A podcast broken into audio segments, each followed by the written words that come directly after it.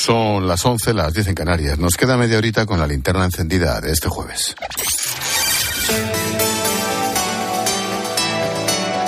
Con Expósito, la última hora en la linterna. Cope, estar informado. La noticia inenarrable del día es el asesinato de una madre en Castrurdiales, Cantabria, a manos de sus dos hijos de 15 y 13 años. El juez ha acordado el internamiento del mayor en régimen cerrado durante seis meses, como había pedido la Fiscalía de Menores. El pequeño es inimputable, 13 años, está en un centro de protección. Ambos han declarado ya ante la Guardia Civil y vamos conociendo nuevos detalles de la investigación. Según ha podido saber COPE, una fuerte discusión familiar pudo ser el origen de la tragedia.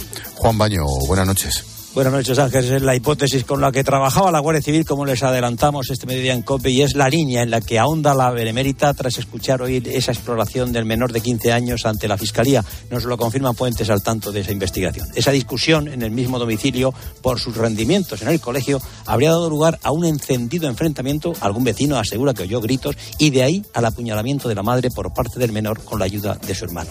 Hay rastros de sangre de la mujer en toda la vivienda. Trasladaron el cuerpo al coche en el garaje e intentaron transportarlo a otro lugar, como ya les contamos también en COPE, pero perdieron el control del vehículo estampándolo contra la pared. Huyeron a la calle e intentaron simular que habían sufrido un secuestro. Es lo que le dijeron luego a la abuela por teléfono. Silvia, como les venimos también contando aquí, era muy estricta con el control del acceso de los niños a móviles, ordenador o al mismo Internet. De hecho, no tenían teléfono, un dato que conocieron nuestros compañeros en COPE Cantabria en fuentes del entorno familiar. Esa disciplina de la madre es la excusa que utiliza ahora el menor en sus manifestaciones ante la Fiscalía, según las fuentes consultadas por COPE, para justificar esta terrible agresión.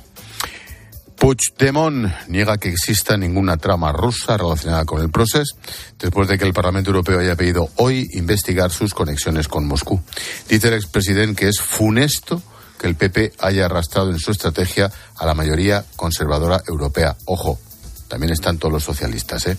Según él, nada de esto hubiera sucedido si Junts hubiera investido presidente a Niño de Feijóo.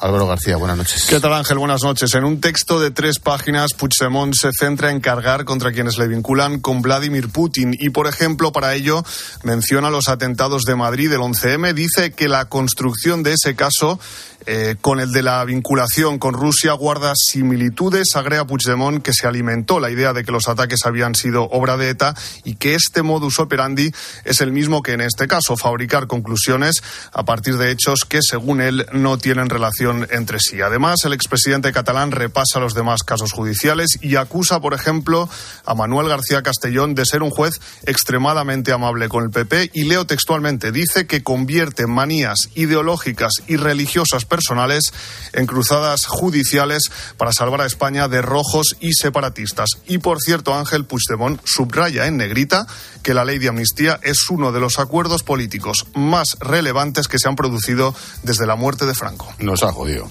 sobre todo para ti. Bueno, por lo demás, el día ha vuelto a pasar por las protestas de agricultores a las que hoy se han sumado las tres grandes asociaciones del sector primario. A esta hora la situación es en general tranquila, aunque algunos se preparan para pasar la noche, por ejemplo, en Oviedo o en Pamplona. Mañana volveremos a ver tractoradas y el fin de semana se presenta muy complicado porque los agricultores planean sumarse a la Asociación de Transportistas que ya bloqueó las carteras de España en 2022. Una escalada que ha encendido las alertas en el sector de la logística y la distribución. Marta Ruiz, buenas noches. Buenas noches. Las grandes distribuidoras y las empresas de logística tienen la vista puesta en lo que pueda pasar a partir del sábado cuando la plataforma en defensa del transporte se sume a las protestas de los agricultores. Rafael Aguilera, director gerente de la patronal logística 1. Aunque ahora mismo la situación no llega a ser grave, sí que la tensión va en aumento. Hemos solicitado al ministro de Transportes que para evitar el desabastecimiento, en primer lugar, permitan que quien quiera trabajar pueda hacerlo y en segundo lugar, que hagan una excepción de los tiempos de conducción y descanso para garantizar que las mercancías lleguen a su destino, aunque lo hagan tarde. De momento solo se han dado retrasos en la entrada y salida de mercancías en algunas plataformas, pero hay stock y planes de contingencia. Las patronales del transporte cifran en 45.000 los camiones afectados eh, que se suman a los 80.000 en el día de ayer y pérdidas de hasta 35 millones de euros diarios por los bloqueos. Unos bloqueos eh, que continuarán mañana por las tractoradas que recorrerán las carreteras de Zamora, Bilbao y Mañana, día complicado en las carreteras y también para coger un tren. Comienza una huelga en Adif y en Renfe que afectará al cercanía y al servicio de media y larga distancia. Los servicios mínimos serán del 75% en hora punta y del 50% el resto de la jornada. Gonzalo Zavalla, buenas noches. ¿Qué tal Ángel? Buenas noches. Unos paros de 23 horas que empiezan esta medianoche y que acabarán mañana viernes a estas horas, a las 11 de la noche. El motivo de la huelga es reclamar la eliminación de las categorías de ingreso en Renfe y la implementación de la jornada de 35 horas semanales en Adif. Hasta que se solucione el conflicto, de momento este viernes, el servicio de cercanías funcionará con un 75% de servicios mínimos en hora punta. En la media distancia llegarán al 65. En los AVE y larga distancia al 73 y en los servicios de mercancías se limitarán a solo el 25. El paro, por cierto, también incluye una concentración al mediodía en la terminal de llegadas de Atocha. Del exterior, estamos a la espera de que el Tribunal Supremo de Estados Unidos determine si el Estado de Colorado tiene capacidad para vetar a Donald Trump en las primarias. Hace unos minutos hemos conocido otra noticia que afecta a su rival en las próximas elecciones. El fiscal concluye que el demócrata retuvo y divulgó intencionadamente documentos clasificados como vicepresidente. Sin embargo, no ve motivos suficientes para imputarle. Washington, Juan Fierro, buenas noches. Buenas noches, Ángel. El presidente Biden no será procesado por retener intencionadamente documentos secretos de su época como vicepresidente. El fiscal especial designado para este caso, Robert Hart, afirma en su informe que acaba de ser presentado que no hay justificación suficiente para presentar cargos contra el presidente. Llama la atención, sin embargo, en el informe las afirmaciones sobre la salud del actual presidente de los Estados Unidos. Dice el fiscal especial que Biden mostró una memoria significativamente limitada durante los interrogatorios que le hicieron en 2023. Incluso relata que el presidente no recordaba las fechas en las que ocupó la vicepresidencia y tuvo dificultades para recordar la fecha de la muerte de su hijo Bo en el año 2015. En respuesta a la publicación de este informe, Biden hizo público un comunicado en el que muestra su satisfacción por no haber sido imputado, pero sin mención alguna a sus problemas de memoria.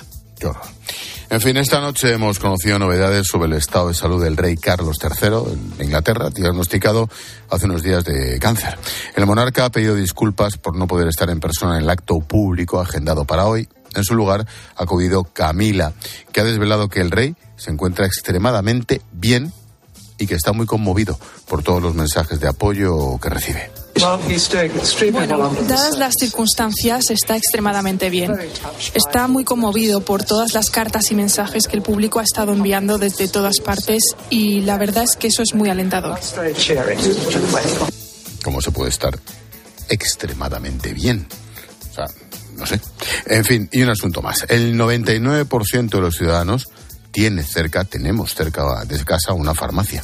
El papel de estos profesionales farmacéuticos no se limita solo a dispensar medicamentos, sino que es vital para que se sigan correctamente los tratamientos. Lo ha dicho aquí en Mediodía Cope el presidente del Consejo General de Farmacéuticos, Jesús Aguilar. ¿Tú sabes la falta de adherencia a los tratamientos que, hace, que piden los médicos? Un 50% porque tenemos muchas enfermedades silentes, todas estas enfermedades del colesterol, de la tensión.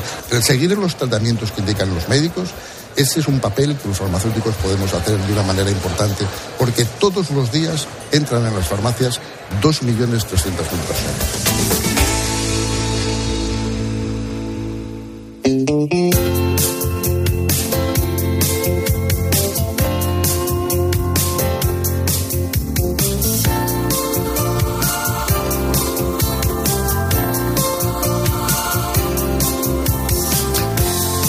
Presentar a José Luis García Serrano, más conocido como J. 15 segundos. Va, va, va, va. Venga, vamos. La vida de J es una gran historia de superación. Perdió la vista completa a los 28 años, pero eso no le ha impedido practicar su deporte favorito, el triatlón. En 2020 participó en los Juegos Paralímpicos de Tokio, quedó séptimo. Ahora busca su primera medalla en los Juegos de París, este verano. Esta noche Paloma Serrano le pone el lazo a la linterna con nuestra historia bonita y de superación del día. ¿Qué tal, Palo? Buenas noches. ¿Qué tal, Ángel? Buenas noches. Pues mira, con siete años eh, a J le diagnosticaron uveitis, una inflamación ocular que provoca dolor y visión borrosa. Las primeras pruebas médicas no apuntaban a algo serio, pero derivó en cataratas en ambos ojos. Una época en la que había mucho revuelo en casa, mucha inquietud, porque claro, no se sabía muy bien lo que me pasaba. Entonces, yo sí que recuerdo una época en la que, bueno, iba de un, de un oftalmólogo a otro sin saber exactamente qué me pasaba, hasta que, bueno, pues al final me acuerdo, mira, del día que me pusieron gafitas, sí que me acuerdo, que me acuerdo que lloré mucho porque me veía muy feo con gafitas. el día que apareces en el cole con gafas no se olvida, ¿eh? Yo soy consciente de ello. J tuvo que esperar hasta los 14 años para operarse. La intervención fue un éxito, recuperó la vista, pero a los 23 la inflamación reapareció en el ojo izquierdo. El resultado fue la pérdida total de la visión. A los 28 se repitió el proceso en el otro ojo una faena, eh, perdí la vista, un momento de momentos de mucha rabia, eh, de lágrimas, de mucha incertidumbre porque no sabía lo que hacer con mi vida, ni yo, ni, ni mi entorno, ni mi familia, ni mis amigos, ni mis hermanos. Eh, y bueno, poco a poco, pues gracias a, tener una familia y unos amigos maravillosos y con un entorno brutal, poco a poco fui probando cosas hasta, hasta llegar aquí, hasta llegar a, intentar clasificar a, a mis segundos Juegos Paralímpicos. Imagina su impotencia, sin vista, sin saber qué hacer con su vida. J, antes de quedarse ciego, estudiaba óptica y optometría. En una de esas clases, la profesora explicó exactamente lo que él tenía, los síntomas y sobre todo cómo la enfermedad era irreversible. Esto le dejó muy tocado. Era consciente de que en algún momento iba a perder la vista. Dijo algo que es un término común dentro del mundo de, la oftalmología, que es un ojo cúbico, ¿no? Y las características de un ojo cúbico pues, pues, son muy concretas y casualmente, pues yo en ese momento mi ojo era un ojo cúbico y terminaba la clase diciendo que un ojo cúbico termina en el cubo de la basura. Entonces, bueno, pues eh, evidentemente pues fue otro palo importante en mi vida fue entonces cuando el deporte le devolvió la esperanza. Siempre había soñado con practicar triatlón. 2013 fue el año de su debut, era la primera persona ciega en competir en esta prueba. Lo hizo en el embalse de su pueblo, Buitrago de Lozoya, donde tantas veces había soñado llegar a la meta empiezan a pasarme cosas maravillosas haciendo triatlón, entre ellas eh, entrar en el Club Deportivo Ecosport, que fue mi primer club de triatlón, conocer a un montón de gente maravillosa, mi primer guía de triatlón, Fran Nieva, la primera persona que corrió conmigo antes de, todo esto, Mario Vicente, un gran amigo mío, y justo ahí, en esa época, es cuando coincido con, con Diego Mentría.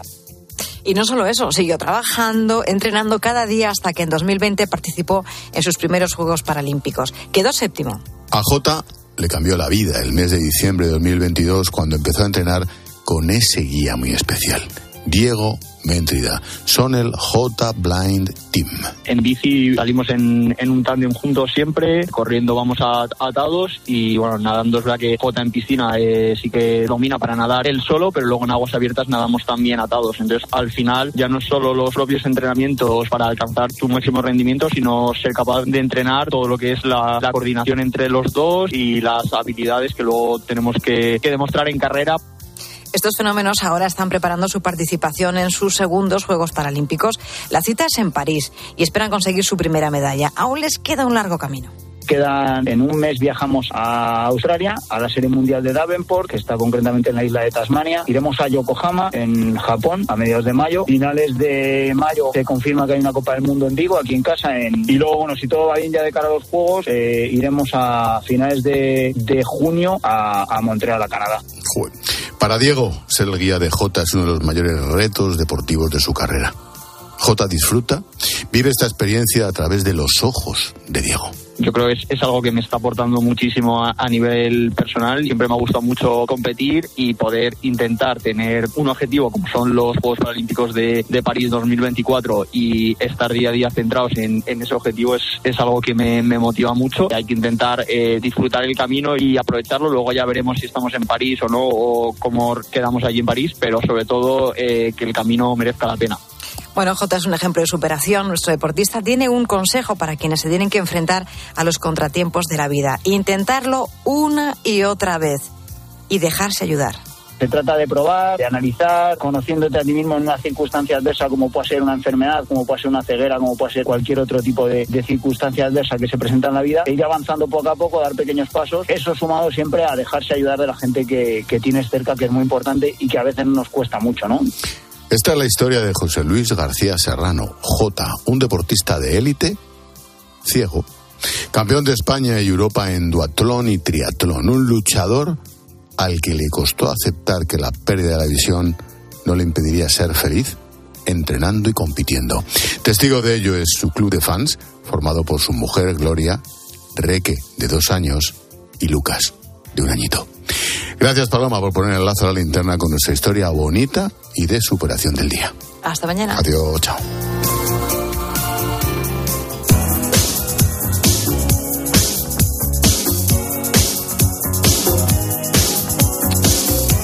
Como cada día te resumimos a través... No, eso viene después. La postdata. Juan Fernández Miranda, buenas noches. ¿Qué tal Ángel? En España hay un tema casi tabú. Las aulas separadas por sexos.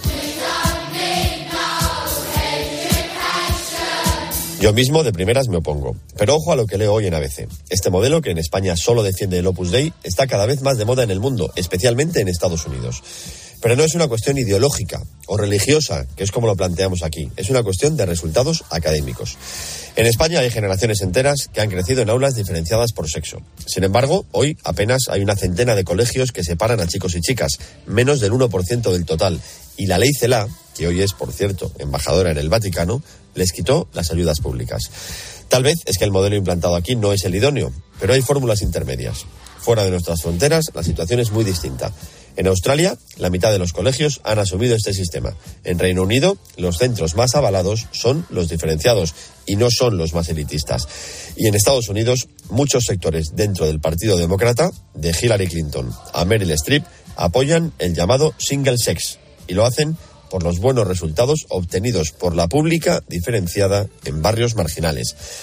Mi compañera Beatriz Chazarreta ha hablado con profesores, con sociólogos y con pedagogos sobre las ventajas y las carencias de este sistema educativo que se basa en que los niños y las niñas maduran de distinta manera. Las ha comparado, las ha comparado con el mixto y los resultados son sorprendentes. Yo no digo ni que sí ni que no, ni todo lo contrario, pero sí afirmo que hay que huir de los prejuicios y pensar en lo mejor para la sociedad. Abrir debates y en ese plan.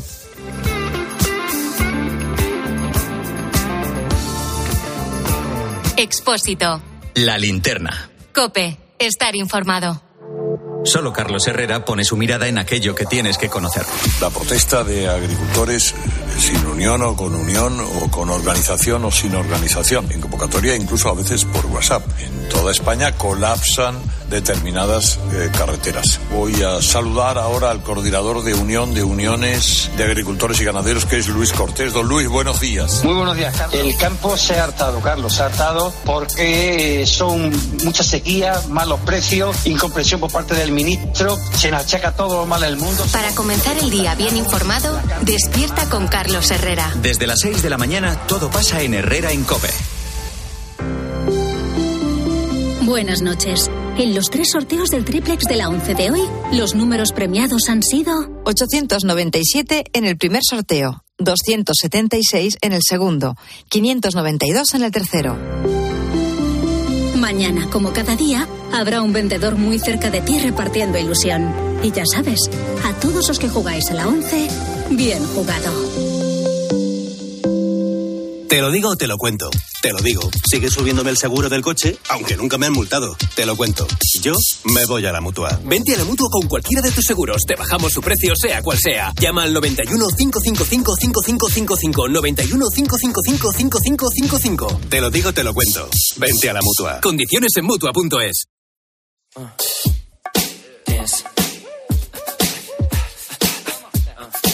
See you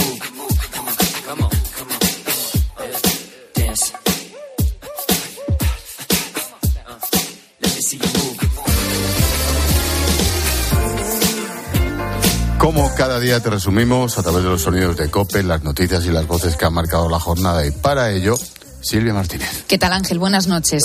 Tercera jornada de las protestas de agricultores con cortes en carreteras y autopistas que perjudican sobre todo a los transportistas que ya vivieron una situación complicada con las movilizaciones en Francia. Nos lo ha contado en esta linterna Carmelo González, que es vicepresidente de la Confederación Española de Transportes de Mercancías. Es que además llevábamos dos semanas casi parados en Francia, donde diariamente veníamos perdiendo entre 10 y 12 millones de euros. Hay fábricas paradas en este momento porque no ha llegado mercancía. Difícilmente se recupera esta situación y más desgraciadamente en un momento de, de caída de la demanda Y hoy hemos conocido un suceso atroz. Una mujer en Castro Urdiales ha fallecido supuestamente a manos de sus hijos de 13 y 15 años. Es una investigación que está abierta, en ello trabaja la Guardia Civil. Sabemos que los menores son adoptados de origen ruso y más allá de los hechos, que fuesen hijos adoptivos y una madre adoptiva es un detalle importante. Se lo has preguntado a María Lillo, que es coordinadora de ACI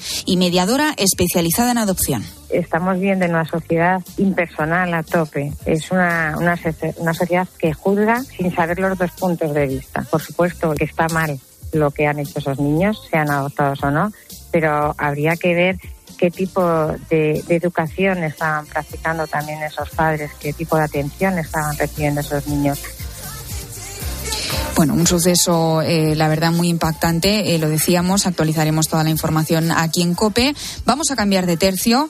No hay eh, nada como entrevistados que sean entregados y que valoren al programa y al comunicador por encima de todo. Así da gusto. Gente Gracias y suerte, María. Buenas noches. Ángel Espósito, padre maravilloso y mejor locutor. Un besazo enorme. Así me gusta. Objetividad. Gracias, María. Buenas noches. Has visto cómo se despiden los entrevistados, ¿no? Para que aprendamos, quieres Pues, decir, por ¿no? favor, Por favor. No sabéis decir la hora como para decir la verdad, como un castillo. Exacto, a mí me gustaría elogiarte, pero claro, me pones verde cuando Te digo la cuesta. hora, entonces me cuesta. Te cuesta. Sí. Bueno, luego veremos lo de la hora de Maite porque Sinceridad. va para largo. Sí, sí, sí. María, sinceridad. No, es verdad, es verdad. Bueno, a veces no somos conscientes de las personitas que estáis al otro lado escuchando y sobre todo desde donde lo hacéis. Hoy el saludo de las 8 nos ha llegado, fíjate, desde América. Hola, soy Albi Giovanna. Esta es una buena hora para escuchar la radio. ¿Qué digo? La mejor hora para escuchar la radio. Aquí en la linterna, con Ángel Expósito. Saludos y agradecimiento a Albi Giovanna, que me consta que nos oye desde Estados Unidos. Gracias por estar ahí, Albi, y por tu trabajo también. Bueno, pues ahí está ese saludo que llega desde muy Oh, lejos, muy lejos. Traspasamos fronteras. Totalmente. Quiero recapitular en algo que sucedió la semana pasada, eh, fuera música, Antonio. Antonio Raiz dio la hora a las 10 de la noche y descubrimos que es el hombre más triste de la faz terrestre. Antonio Arraez, buenas noches. Buenas noches. Las 10 de la noche, las 9 en Canarias. Correcto. ¿A ti siempre que, siempre que te preguntan la hora por la calle y tal, eres así de triste, macho? Yo es que soy así de triste en la vida en general. qué divertido. Fue, fue absolutamente lamentable. Así es nuestro Antonio. Pero bueno, después de este espectáculo, Maite Alcaraz ha querido arreglarlo esta semana, hoy mismo. Pero más que dar la hora o ser tertuliana, parece que su vocación sea repartir ilusión. Alcaraz, buenas noches. Buenas noches, son las 10 de la noche, las 9 en Canarias. Me parece el cuponazo, las nueve en Canarias. Puesto ahí un soniquetillo, ¿no? Sí, horrible. ¿Quieres que lo vuelva a hacer? es que como Antonio se puso tan serio el otro No, día, no, pues no, he no, intentado un Antonio poco. fue lamentable. Hazlo como Vamos tú sabes. Buenas noches, son las 10 de la noche, las 9 en Canarias. Otro- otra vez. Pero lo importante es si nos ha tocado o no. La Los voluntad. números. ¿Tú qué eres? ¿La abogada de Muy bien, prima? Necane. Sororidad. Tampoco lo ha hecho tan mal, Maite. Las- Viniendo de Antonio. Canarias. No, no. Viniendo de Antonio lo hace mal, yo qué sé. Cualquiera. Cualquiera, cualquiera. Bueno, y para ilusión, la que nos ha hecho saber que nuestro ídolo, Julio Iglesias, va a tener un documental, y no uno cualquiera, el documental definitivo. hasta llegar a comprender que no era mía quien amaba. Pues que va a haber un documental sobre su vida. Se van a contar. Otro, quieres decir. Sí, pero este es el de verdad, el que tenemos que hacer caso. Porque se van a contar los hechos más importantes de su carrera y el propio cantante va a aparecer en esta ficción. Dice que está harto de que se publiquen libros en los que se ha mentido mucho y ahora pues va a contar la verdad. ¿Cuántas horas puede durar un documental sobre Julio Iglesias? Sobre la vida de Julio ¿Cuántos días Uf. puede durar el propio documental? Capítulos, capítulos. Van a tener que hacer un montón de capítulos. Bueno, no sé, ya lo dejo. Una, una vida muy, muy larga y una vida con muchas cosas que contar. Voy a seguir leyendo. Sí, bueno, y mientras llega el partidazo, nos vamos con este Running Free, el primer single de Iron Maiden que salió a la luz hace hoy 44 años.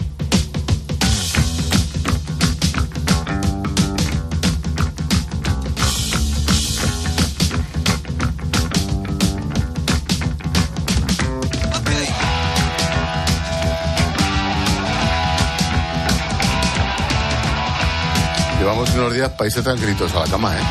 La verdad es que sí, me lo ha dicho antes Antonio, que me relaje un poco.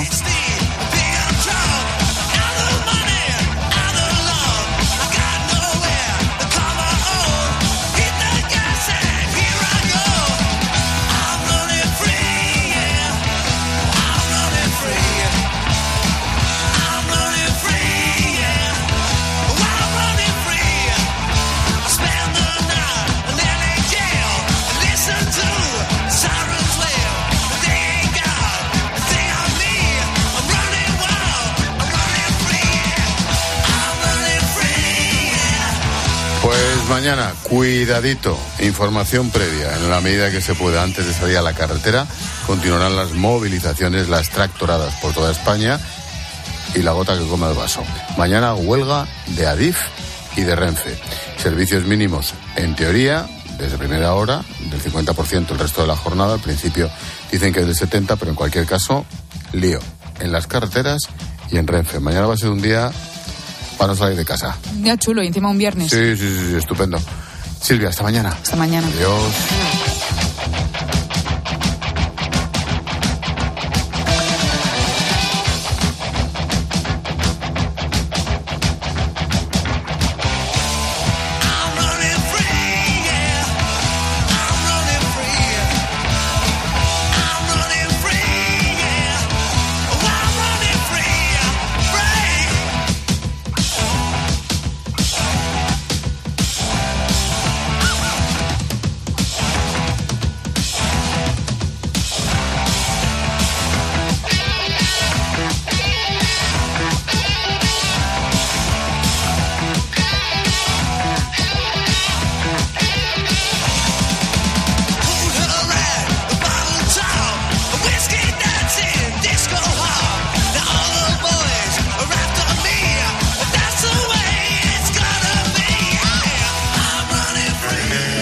Expósito. La linterna. Escuchas Cope. Y recuerda, la mejor experiencia y el mejor sonido solo los encuentras en cope.es y en la aplicación móvil. Descárgatela. Te lo digo o te lo cuento. Te lo digo. Me he quedado tirada y tardas en venir a por mí. Te lo cuento. Yo me voy a la mutua. Vente a la mutua y además de una gran asistencia en carretera, te bajamos el precio de tus seguros, sea cual sea. Llama al 91 555 5555. Te lo digo o te lo cuento. Vente a la mutua. Condiciones en mutua.es. Del 2 al 11 de febrero, cuando vayas al súper o a otras tiendas, puedes hacer una compra normal o la compra de tu vida participando en la gran recaudación contra el cáncer. Al pasar por caja, solo tienes que realizar una donación aumentando el precio de tu ticket desde un euro y estarás ayudando a mejorar la investigación de la enfermedad y la atención a pacientes. Gracias por colaborar con la Asociación Española contra el Cáncer. Hace nada eras un bebé. Y mírate, todo un hombre. Con tu trabajo, tus amigos, tu casa. Ay, estoy muy, muy orgulloso de ti, hijo mío. Gracias. ¿Puede arreglar la cisterna o...? Tengo que encargar una pieza, pero sí, hijo mío, sí. Por 17 millones de euros uno se hace padre de quien sea. Ya está a la venta el cupón del Extra Día del Padre de la ONCE. El 19 de marzo, 17 millones de euros. Extra Día del Padre de la ONCE. Ahora cualquiera quiere ser padre. A todos los que jugáis a la 11, bien jugado. Juega responsablemente y solo si eres mayor de edad. Hola, soy Mar Márquez, piloto de MotoGP. Justo ahora salgo de entrenar, que ya toca volver a casa. Pero ¿sabes que ahora podemos hacer todos estos viajes diarios más sostenibles con los nuevos combustibles 100% renovables de Repsol y sin tener que cambiar de coche? En tu día a día, algo nuevo te mueve con los combustibles 100% renovables de Repsol que puedes usar ya en tu coche. Encuéntralos en más de 50 estaciones de servicio y a final de año en 600. Descubre más en combustiblesrenovables.repsol.com. Este invierno ahorra un 80% en tu factura energética. Con Aerotermia Ecodan de Mitsubishi Electric tendrás calefacción, aire acondicionado y agua caliente en un único sistema eficiente y sostenible. Este invierno márcale un gol a tu factura energética con Mitsubishi Electric. Consulta el consumo energético en ecodan.es. Ecodan es tu aerotermia.